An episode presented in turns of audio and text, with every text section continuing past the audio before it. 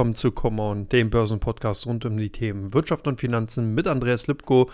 Der gute Markus ist heute berufsbedingt mit seinem Team auf einem Team-Event. Demzufolge nehme ich den Podcast alleine auf. Aber nichtsdestotrotz haben wir natürlich wieder sehr, sehr spannende Themen für euch hier vorbereitet und die bringe ich damit. Und natürlich, womit sollen wir auch anfangen als in Teil 1 mit der EZB-Zinsanhebung, die sich gestern ereignet hatte. Gestern hat ja die EZB ihre turnusgemäße Zinssitzung gehabt und hat dort den Schlüsselzinssatz für Europa, den Leitzins um 75 Basispunkte angehoben. Im Vorfeld hatten ja noch einige Marktteilnehmer gehofft, dass es doch nur 50 Basispunkte wären könnten, aber dann sind es doch 75 geworden.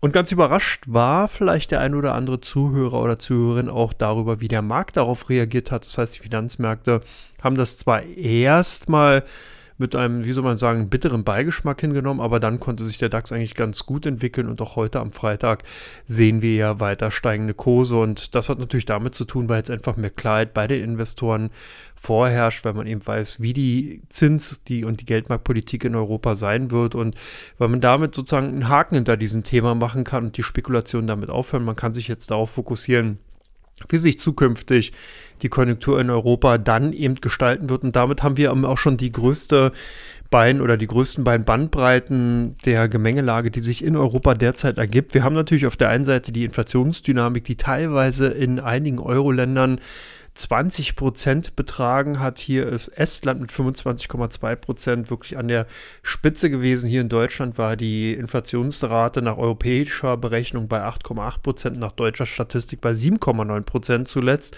und damit der höchste Stand seit Einführung des Euros. Und da war natürlich klar, dass zumindest mal von der Seite her Leitzinsanhebungen durchaus angebracht sind und dass hier sogar Kritik laut geworden ist, dass die EZB da doch etwas zu träge Wege war in den letzten Monaten und Quartalen und dahingehend vielleicht auch das ganze Hochkochen erst ermöglicht hat. Auf der anderen Seite steht dem natürlich gegenüber, dass die Konjunktur in Europa nicht so robust ist wie in Nordamerika, wie in den USA. Also hier haben wir eine ganz, ganz andere Ausgangssituation. Wir haben natürlich auf der einen Seite den Ukraine-Krieg, der dazu geführt hat, dass unter anderem viele Energieträgerpreise sehr stark angestiegen sind, dass das eben zu einer enorm starken Kostenerhöhung oft äh, geführt hat und bei den Unternehmen natürlich und äh, zur Inflationsdynamisierung in Europa mit beigetragen hat und ja, das eben so ein bisschen zu einer Stagnation, bestenfalls beziehungsweise einer rückläufigen Konjunkturentwicklung in Europa geführt hat und da natürlich die EZB das Problem hat, wenn jetzt eben die Zinsen angehoben wird, dass man hier noch einen zusätzlichen dämpfenden Effekt damit auf die Realwirtschaft eben äh, bewirken würde und das eben dann auf der Konjunkturseite einfach zu Buche schlägt. Und damit ist man eigentlich in einer sehr, sehr unbequemen Situation. In Amerika sieht die Situation anders aus, da haben wir eine sehr, sehr robuste Volkswirtschaft, das heißt die Konjunkturentwicklung in Amerika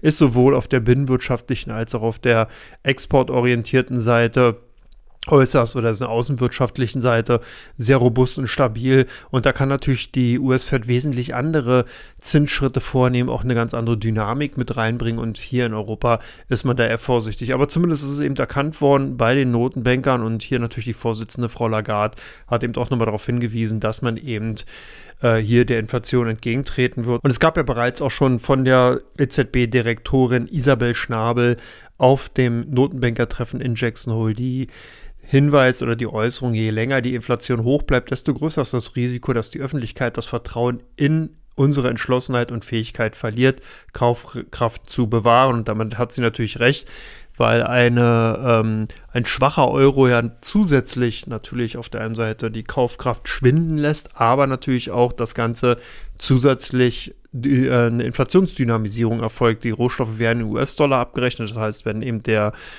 US-Dollar eine Stärke zum Euro zeigt, werden die Rohstoffe, die ohnehin schon teurer sind, ja noch zusätzlich teurer, weil der Euro eben dann Außenwert verliert. Und das ist natürlich auch eine ganz interessante Situation. Das heißt, das wirkt natürlich dann auch nochmal belastend auf die Wirtschaft, sowohl von der direkten Kaufkraftseite her, als auch natürlich dann eben die Konsumzurückhaltung, die dann eben bei vielen europäischen Menschen äh, zu erkennen ist, hier natürlich ebenfalls negativ wirkt, eben auf die entsprechenden Umsatz- und Gewinnentwicklung bei den Unternehmen. Da sind wir auch schon bei dem nächsten Thema, stellen eben diese stark angestiegenen Energiepreise eine Gefahr für die Konjunktur in Europa dar?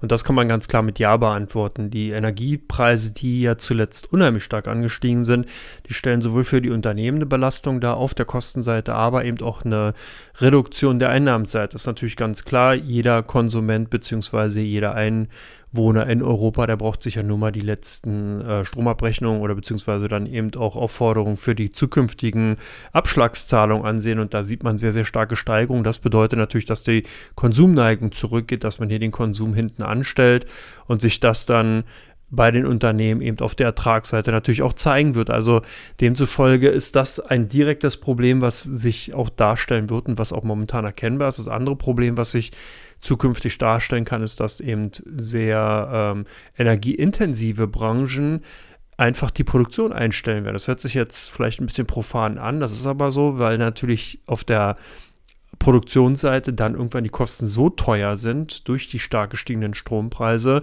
dass man das auf der Ertragsseite gar nicht mehr bringen kann. Das bedeutet, die Produkte werden ganz klar dann eben einfach uneffizient bzw. nicht mehr kostendeckend und demzufolge müssen dann die Unternehmen aus kaufmännischer Sicht einfach die Produktion auch wirklich stillstehen lassen und warten, bis sich die Situation wieder normalisiert hat. Und das wirkt natürlich auch dämpfend auf die Konjunkturentwicklung in Europa.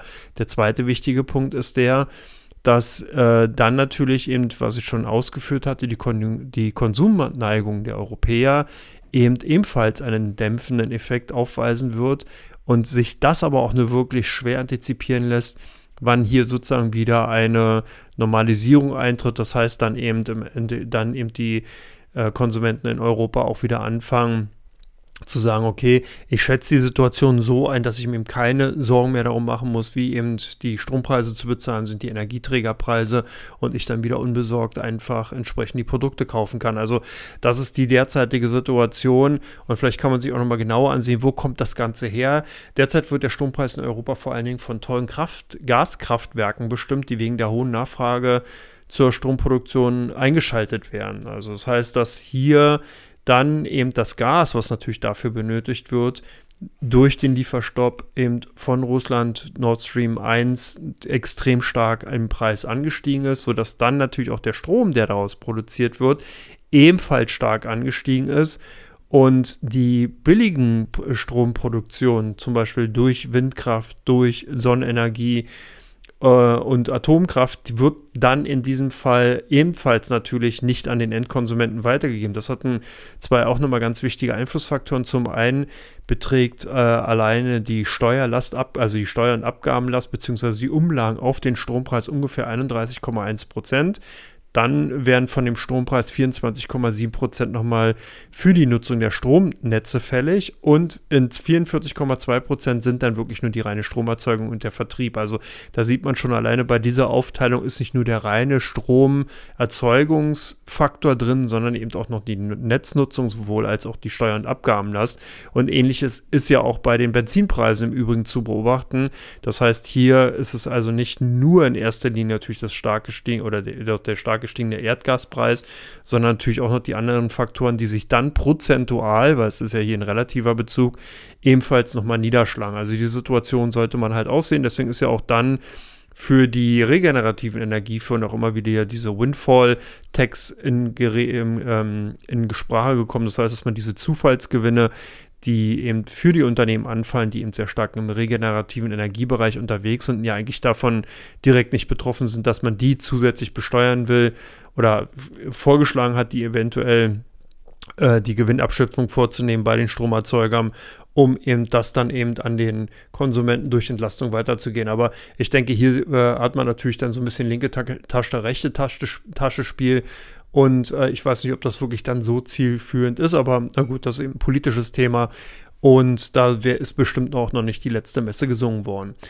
Insgesamt sieht es halt so aus, dass dann die äh, Stromkosten natürlich hier äh, eine ganz, ganz klare einen Belastungsfaktor darstellen und man das auch im Auge behaben sollte. Und jetzt last but not least, die dritte oder das dritte Thema zielt natürlich auch auf Europa ab und auch natürlich hat mit beiden äh, vorherigen Themen auch direkt zu tun. Euro auf dem Weg nach oben, also ist die Parität hier jetzt vielleicht eine solide Unterstützung und da kann man auch sich natürlich auch wieder von mehreren Seiten annähern. Zum einen kann man sich mal die Sicht der EZB auf diese Dinge ansehen. Und das ist ganz spannend. Da hatte nämlich Frau Lagarde gerade jüngst hingewiesen, dass man gar nicht auf den Wechselkurs schaut, sondern dass man hier eigentlich überhaupt keinen Zielkorridor hat, sondern man ist eigentlich äh, ja, sozusagen immer ad hoc dabei, schaut eher auf die Inflationsentwicklung als vielmehr darauf, wie der Wechselkurs eben des Euros zu anderen äh, Währungen eben dahingehend ist. Man wird natürlich äh, versuchen, eben genau diese Thematik, die ich vorher schon ausgeführt hatte, der Infl importierten Inflation eben im Auge zu behalten. Das heißt, eine zu starke Abschwächung des Euro wäre ja dahingehend nicht wünschenswert, weil man damit so ein bisschen das Kind mit dem Bade ausschüttet und dann eigentlich ja äh, auch hier einen linke Tasche, rechte Tasche-Effekt hat. Das heißt, auf der einen Seite profitieren zwar vielleicht die Exporte dadurch, dass der Euro im Außenwert schwächer ist, aber Dadurch, dass eben eine sehr, sehr hohe Export- oder Importabhängigkeit natürlich zu den Energieträgern vorherrscht und die in US-Dollar abgerechnet werden, importiert man sich gleich direkt wieder die Inflation zurück. Also von daher könnte ich mir schon vorstellen, dass man hier eigentlich von Seiten der EZB schon nachhaltiges Interesse hat, dass nicht ein nachhaltiges Unterschreiten unter der Parität stattfindet und dass das natürlich auch nach außen eine Signalwirkung hat, wenn eben gerade die Leitwährung oder eine der Leitwährungen und beziehungsweise natürlich auch die Währung des EWU oder der Europäischen Wirtschaftsunion hier einfach dann eben auch nach außen im Außenwert, in der Außendarstellung eben zumindest mal eine Eins vor den Komma hat.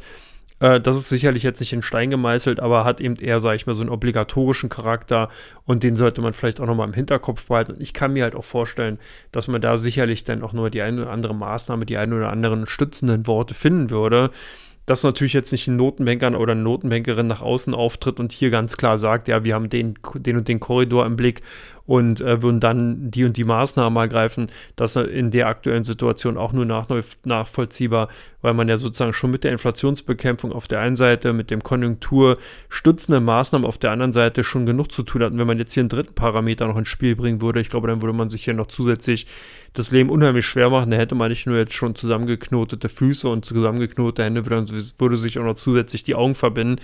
Und das ist natürlich nicht wünschenswert, um mal einem beim Bild zu bleiben. So, damit bin ich auch schon mit dem ersten Teil durch und würde jetzt vorschlagen, gehe gleich zu Teil 2. Das ist nämlich der Fragenteil zu den einzelnen Unternehmen und da habt ihr ein paar ganz interessante mit beigesteuert.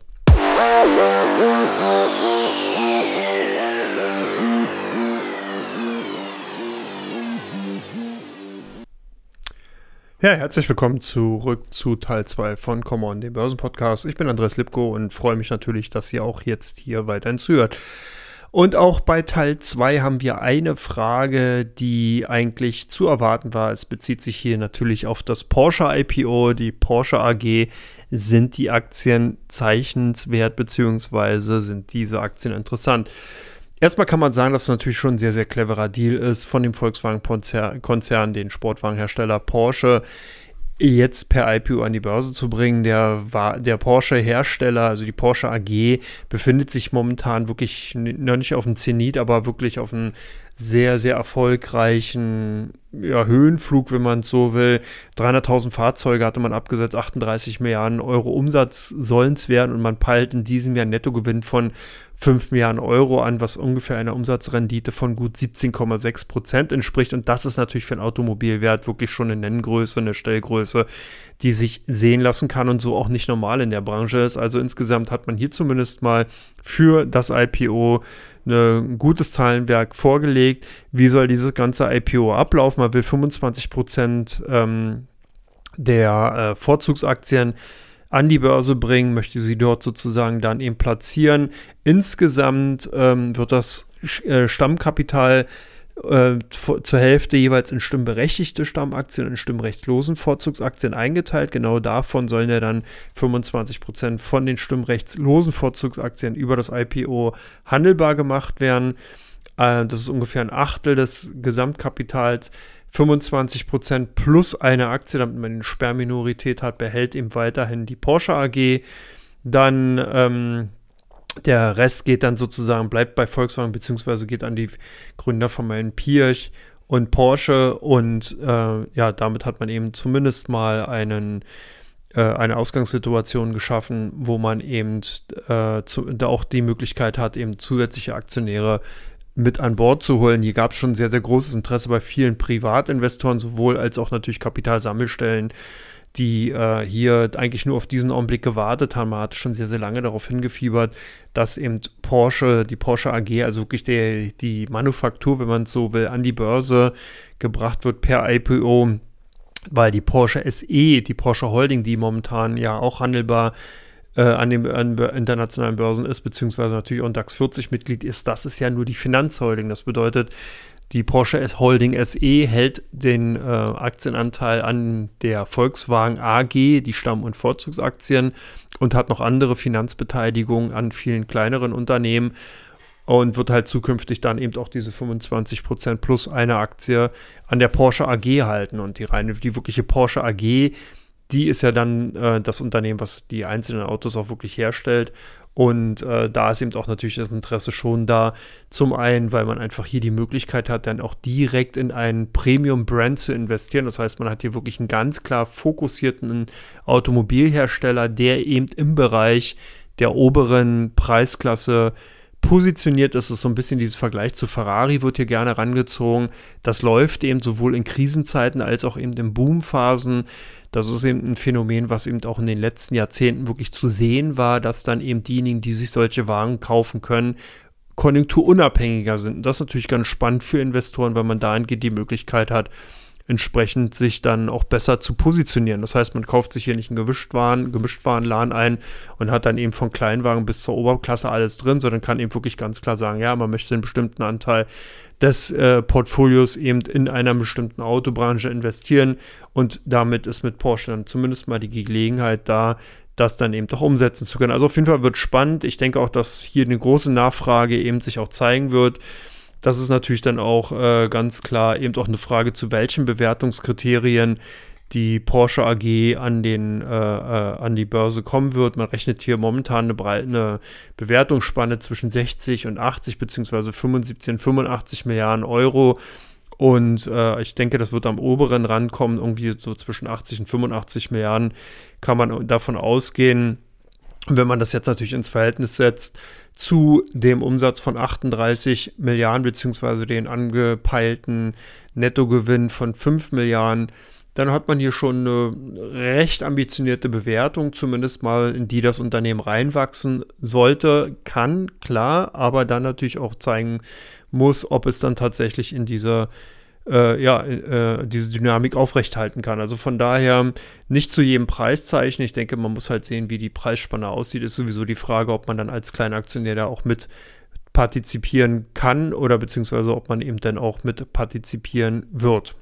Die zweite Frage bezieht sich auf den 3D-Sektor. Die SLM-Übernahme ist das äh, Initial für den 3D-Sektor. Erleben wir hier eine zweite Renaissance beziehungsweise einen zweiten Frühling. Ja, das ist schon ganz spannend. Die SLM hatte ja mit Nikon äh, einen Übernahmevertrag, eine Investitionsvereinbarung abgeschlossen.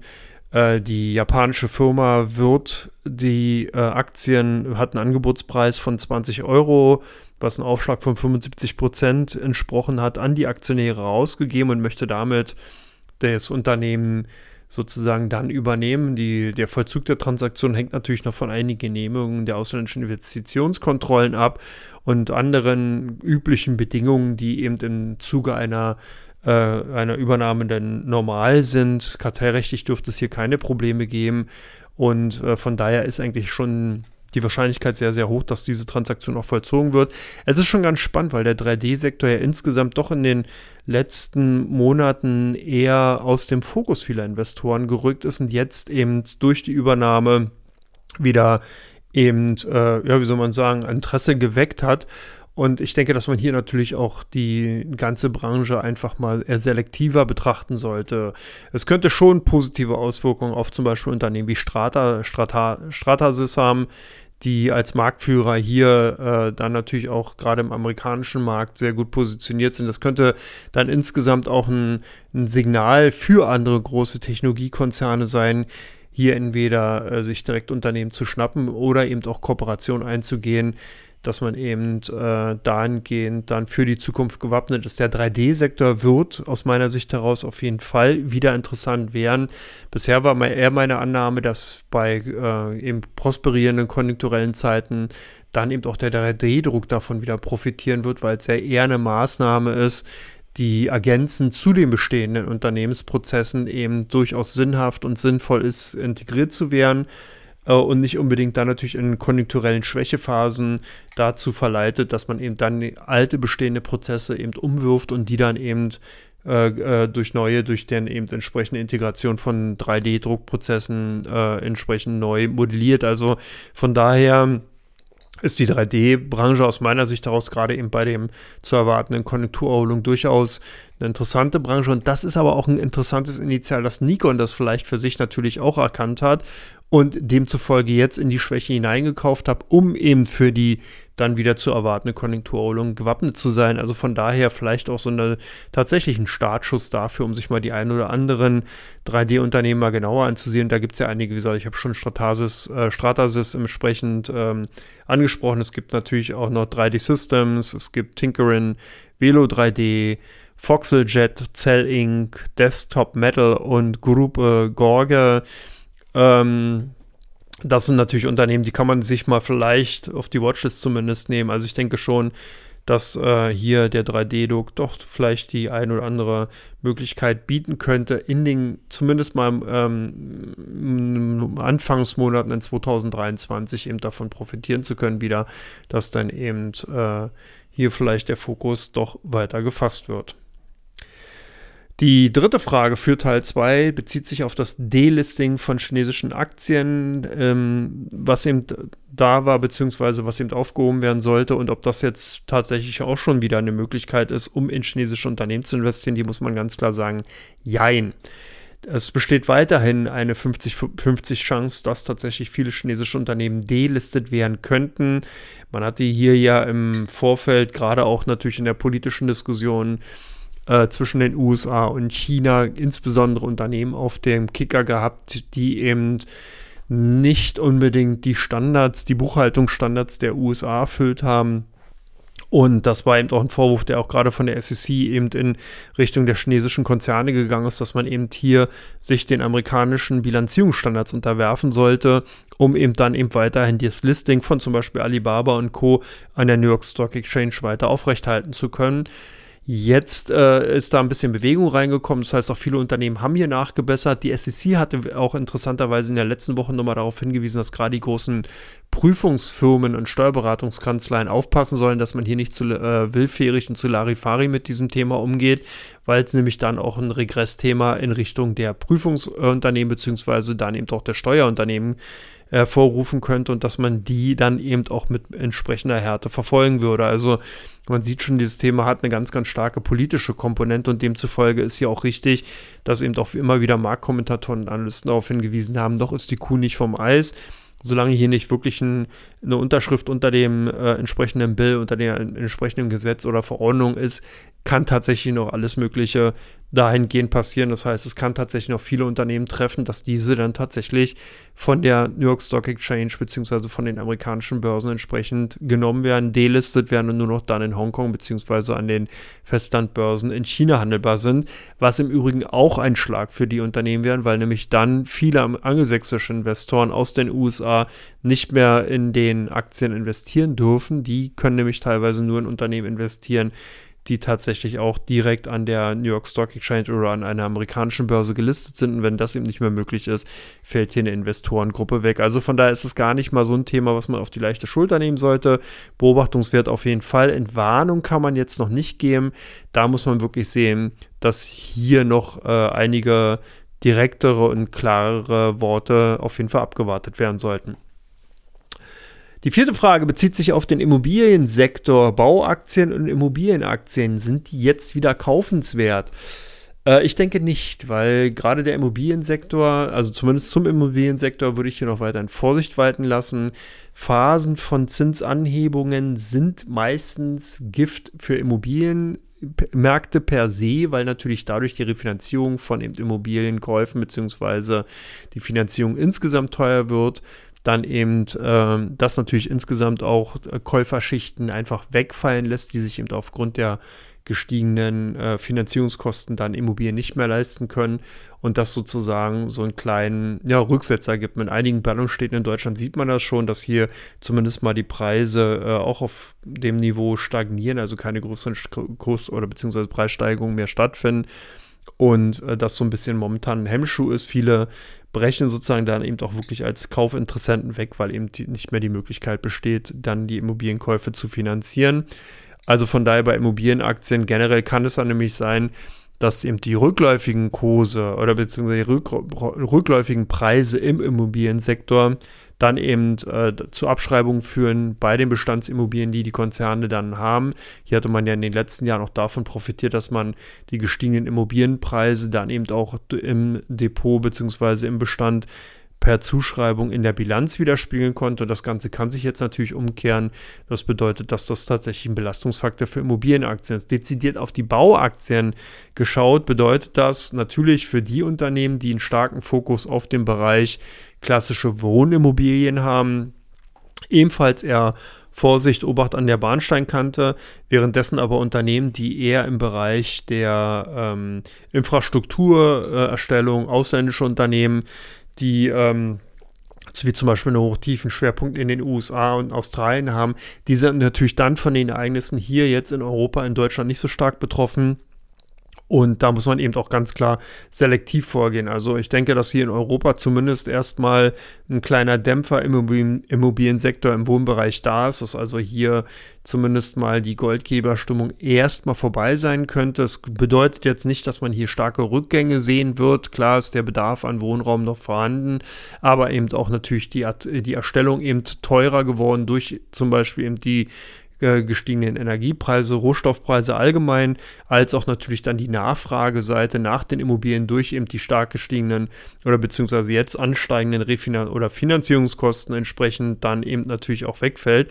Also von daher bei Wohnimmobilien würde ich feuchtig sein. Insgesamt Infrastrukturunternehmen, Unternehmen, die jetzt zum Beispiel auch für staatliche Aufträge, für den Bau von zum Beispiel Großprojekten, Flughäfen, Wasserwerke oder Atomkraftwerke, Kraftwerke allgemein dann eben tätig sind. Da könnte schon interessant sein, weil das eben solche äh, Großaufträge sind, die meistens von staatlicher Seite vergeben werden und die dann eben auch konjunkturunabhängig sind, die natürlich auch von der, äh, von der Finanzierungsfrage eher losgelöster sind. Das heißt, dass hier der Zinssatz insgesamt nicht so eine wichtige Rolle oder eine große Rolle spielt, wie jetzt zum Beispiel im privaten oder im Retail-Bereich. Und von daher sollte man hier eine ganz klare Selektion auf jeden Fall mal vornehmen. Last but not least, auch wieder eine Frage auf einen Sektor bezogen, und zwar US-Technologieaktien. Sind die denn jetzt wieder kaufenswert? Und auch da ist natürlich Selektion angesagt. Ich denke, gerade eben in Anbetracht der bisher ausgeführten Themen es kann es für Apple jetzt zum Beispiel schwieriger werden, die zukünftigen iPhone-Generationen an den Mann und die Frau zu bringen. Ich denke aber, dass auch die Themen Cloud Computing Cloud Service derzeit sehr, sehr hoch noch bewertet sind, dass also auch hier vielleicht nochmal der ein oder andere Rücksetzer kommt. Interessant sind Unternehmen, und das sieht man auch, wenn man sich die Kursbewegung der letzten Tage ansieht, die halt schon sehr, sehr stark unter die Räder gekommen sind. Da denke ich zum Beispiel an eine PayPal, an eine Coinbase, also alles Unternehmen, die eher im Bereich Dienstleistung unterwegs sind, die dann hier auch eher ähm, schon den Basiseffekt aus 2021 eben jetzt ausgepreist bekommen haben durch die Investoren, da könnte es durchaus interessant sein. Also äh, auch hier oder eben auch Aktien aus dem 3D-Bereich, wie ja eben in der eine der Vorgängerfragen eben bereits gefragt äh, gestellt wurde, das sind sicherlich Bereiche, die interessant sind. Ansonsten per se insgesamt sehe ich den US-Technologiesektor hier als Investmentbereich noch mit sehr, sehr vielen Risiken behaftet. Ähm, also hier sehe ich dann eher gedämpfte Kurschancen und eher größere Kursrückschläge noch auf die Marktteilnehmer zukommen, aber einzelne Branchen könnten durchaus interessant sein, gerade wenn man hier die Blickrichtung eher auf die kommenden Jahre hat und gar nicht so kurzfristig orientiert vorgeht dann äh, ist da sicherlich die ein oder andere Schnäppchenaktie auch schon bei. Also von daher auch hier ganz klar eben Licht und Schatten dicht beieinander. Bedeutet aber auch, dass man eben dann vorsichtiger sein sollte, wenn man eben vorhat, den Gesamtmarkt, zum Beispiel Nasdaq 100 zu kaufen, weil ich dann wirklich davon ausgehe, dass wir hier noch äh, einige Kursrückgänge erleben könnten, gerade jetzt im September, der sich ja doch mal als zickiger Monat eben auch rausstellen kann und äh, dadurch bekannt ist, dass hier doch größere Kursrückgänge möglich sind. Zum Jahresende könnte sich die ganze Situation ändern. Ich rede ja hier auch nicht insgesamt von mehreren Jahren, dass man eben hier noch dann äh, entsprechende äh, Schwierigkeiten sehen könnte, sondern ich glaube einfach, dass genau hier diese bereits erwähnten Basiseffekte eben sich jetzt noch äh, zeigen werden, dass eben hier äh, bei einigen Unternehmen durchaus nochmal Rückschlagspotenzial in den Aktienkursen vorhanden ist. Also von daher wirklich genau schauen, genau auf die Aktien gucken und dann natürlich vielleicht auch gegebenenfalls hier in dem Podcast die eine oder andere Frage zu den Unternehmen reinstellen, wenn ihr euch nicht ganz sicher seid. Und damit bin ich auch schon mit Teil 2 durch. Bin mir ganz sicher, dass ihr auch bei Teil 3 dabei seid. Da geht es nämlich um die Aktien, die bei Invista stark gesucht sind oder nachgefragt werden und um die Aktien, die bei Comdirect sehr stark gehandelt werden.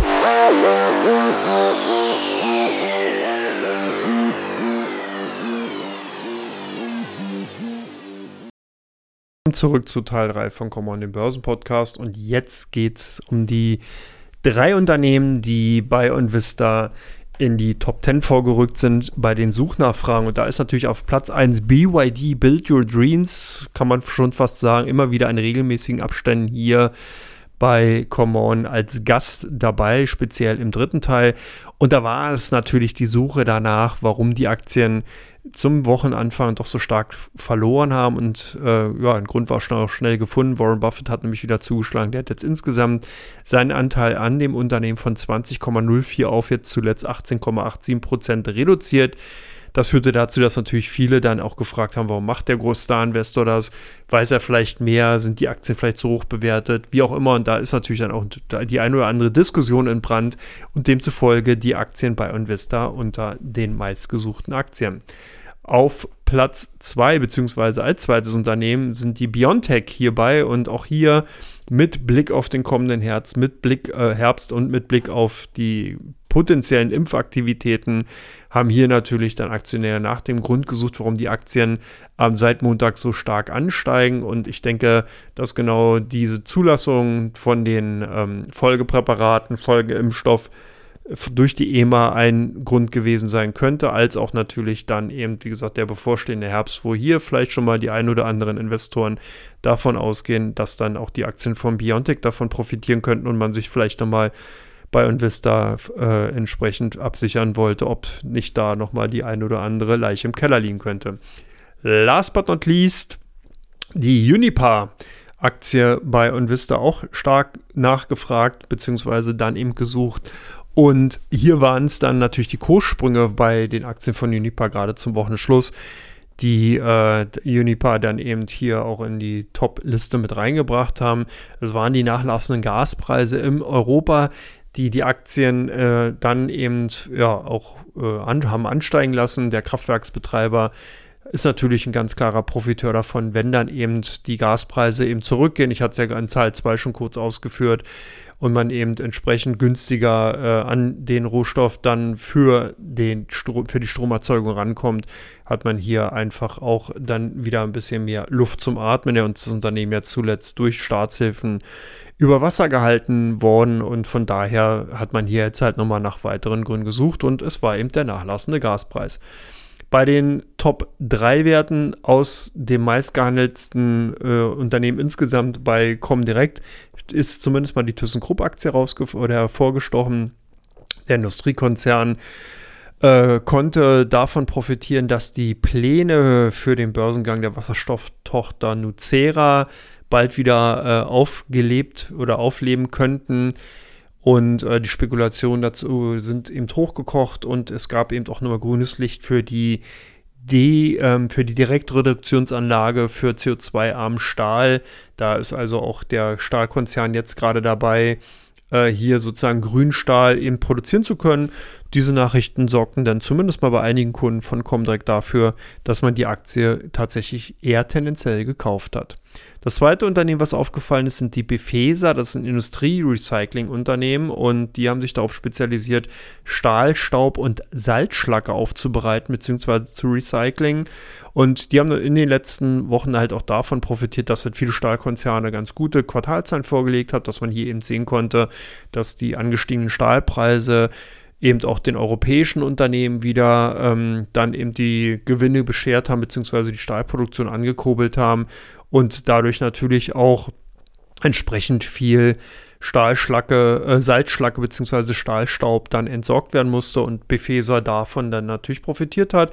Demzufolge haben sich dann eben hier einige Kunden von Comdirect dazu entschlossen, die Aktie entsprechend zu kaufen. Last but not least, unter den meistgehandelten Titeln tatsächlich die Coinbase. Und das hat damit zu tun, dass der äh, Cryptocurrency-Börsenplatzbetreiber natürlich davon profitiert, dass eine hohe Volatilität bei den Cryptocurrencies, bei den Kryptowährungen Bitcoin, Ethereum in den letzten Tagen ganz klar zu beobachten war. Bitcoin ja auch heute alleine über 8% im Plus. Davon profitiert dann eben Coinbase als Handelsplatz. Natürlich auch zusätzlich spielt The Merge, also sprich die Umwandlung von Ethereum von Proof of Work auf Proof of Stake eine Rolle. Hier hat äh, natürlich dann auch nochmal die ein oder andere größere Handelsaktivität eben bei Ethereum dazu beigetragen, dass Coinbase dann vermutlich davon auch natürlich profitieren wird. Also von daher Investoren hier ebenfalls auf der Kaufseite zu finden. Und wie ihr seht, also tatsächlich ganz interessant, es gibt hier drei Kaufkandidaten bei den Aktien von Comdirect, die heute ähm, äh, vorgestellt sind. Das heißt also nicht Kaufkandidaten als Empfehlung, sondern eben wirklich äh, Kunden von Comdirect haben ihn bei den drei Aktien zugeschlagen und deswegen eben alle drei Aktien auf der Kaufseite zu finden. Na, ganz spannend in solchen Phasen, wo man eigentlich hätte davon ausgehen können, dass äh, ja eher Börsen, die Börsenphase eher schwach ist und demzufolge vielleicht auch ein paar Titel dabei sein könnten, die eher verkauft werden. Aber na gut, so ist es halt. Börse ist nicht immer logisch und damit verabschiede ich mich auch ins Wochenende. Ich bedanke mich, dass ihr mir zugehört habt. Heute eben hier in, äh, ja, als One-Man-Show und nächste Woche dann wieder als Duo mit Markus. Ich wünsche euch ein schönes Wochenende. Genießt das Leben und wenn ihr Lust habt, dann guckt doch am Montag mal bei dem Marktupdate live vorbei auf dem Comdirect-Kanal. Da habt ihr nämlich die Möglichkeit, entsprechend eure Fragen loszuwerden, die ihr vielleicht zu Börsen, Aktien und weiteren Finanzthemen habt. Ansonsten alles Gute, bis dann.